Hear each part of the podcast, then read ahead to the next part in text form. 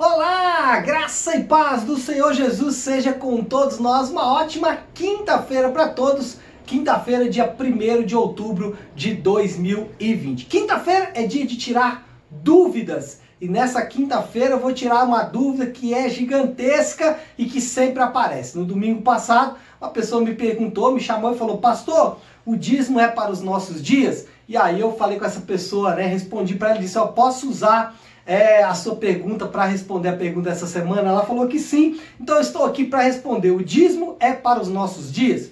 Bom, deixe-me fazer aqui uma espécie de cronologia para você entender o mecanismo de funcionamento do dízimo.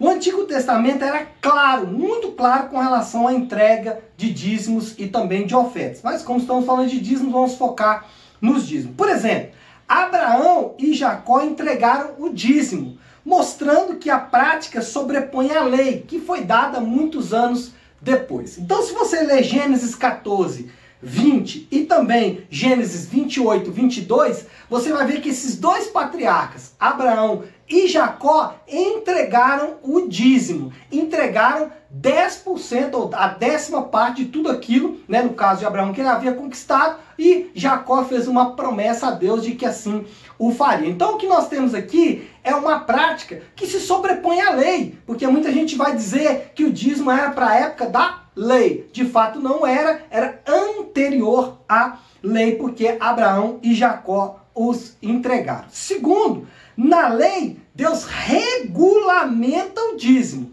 e estabelece a sua forma de entrega. Então o que aconteceu? Era uma prática dos patriarcas. Na lei, Moisés, obviamente inspirado por Deus, regulamenta a entrega. É, ele vai estabelecer, por exemplo, é, como deveria ser feita essa entrega e para quem deveria ser destinada esta entrega. Então, se você ler Levítico 27, 30, ele vai falar exatamente do percentual que é 10%. E aí não há qualquer dúvida com relação a isso, porque o próprio nome dízimo é a décima parte de qualquer coisa. Em Números 18, 21, vai dizer que esse dízimo deveria ser entregue para manutenção dos trabalhadores do templo, no caso, os levitas. E Malaquias 3,10 Aí é uma é, espécie de avivamento da lei depois da volta do período do cativeiro babilônico. E lá, ao relembrar esta lei, o profeta vai falar sobre a entrega no templo. Então, na lei, nós temos três estabelecimentos. Primeiro, deve ser entregue, no templo 10% de tudo que foi que você ganhou, e isso era para a manutenção, para a sobrevivência dos trabalhadores do templo. Nesse ponto, alguém pode argumentar que o dízimo pertencia à antiga aliança. Ok, não era da tempo da lei, mas era do Velho Testamento. Porém, devemos destacar dois fatos. Primeiro, a nova aliança não anula a antiga aliança. Mesmo que algo esteja apenas na antiga aliança, eu não posso simplesmente jogar fora. A não ser que Jesus tenha redefinido isso como foi o caso do sábado. Jesus redefiniu o sábado, não tirando o sábado do calendário, dizendo que nós não precisávamos fazer isso. Mas ele disse o seguinte: olha, o sábado primeiro sou eu, eu sou o descanso de vocês, vocês descansam das suas obras em mim. Mas com o dízimo, Jesus não faz isso. Olha o que Jesus diz sobre o dízimo em, eh, sobre o dízimo em Mateus 23, 23.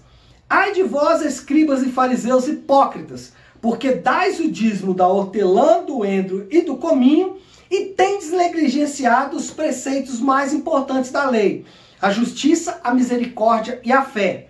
Devis fazer estas coisas, justiça, misericórdia e a fé, sem omitir aquelas, que é o dízimo. Então Jesus reafirmou o dízimo. Ele disse: olha, a prática que vocês faziam no Antigo Testamento, continue a fazer. Não é o preceito mais importante da lei, mas continue a fazer. E por último, no Novo Testamento, para que servem os dízimos e quem deve administrá-los.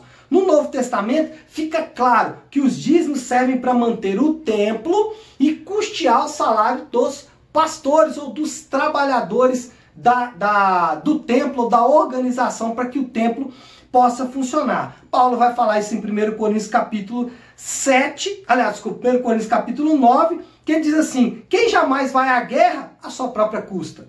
Quem planta a vinha e não come do seu fruto? Ou quem apacentam o rebanho e não se alimenta do leite do rebanho. Aqui Paulo está falando sobre esse assunto e ele está dizendo o seguinte, que é, o que era arrecadado deveria ser usado para o pagamento do salário dos pastores. Mas os pastores não deveriam administrar os recursos financeiros. E Atos capítulo 6 vai mostrar isso. Ou seja, os administradores é, da igreja, seja os presbíteros e diáconos, devem ser os responsáveis por administrar esse dízimo e essa oferta. Por fim, eu quero dizer o seguinte: o dízimo é uma espécie de obrigação para o mantimento dos pastores, que tem como tarefa alimentar o rebanho da palavra de Deus, e também a manutenção do templo, para que o templo continue com suas portas abertas. Deve ser entregue na mão dos administradores da igreja, nunca na mão dos pastores. Os pastores não devem administrar os dízimos.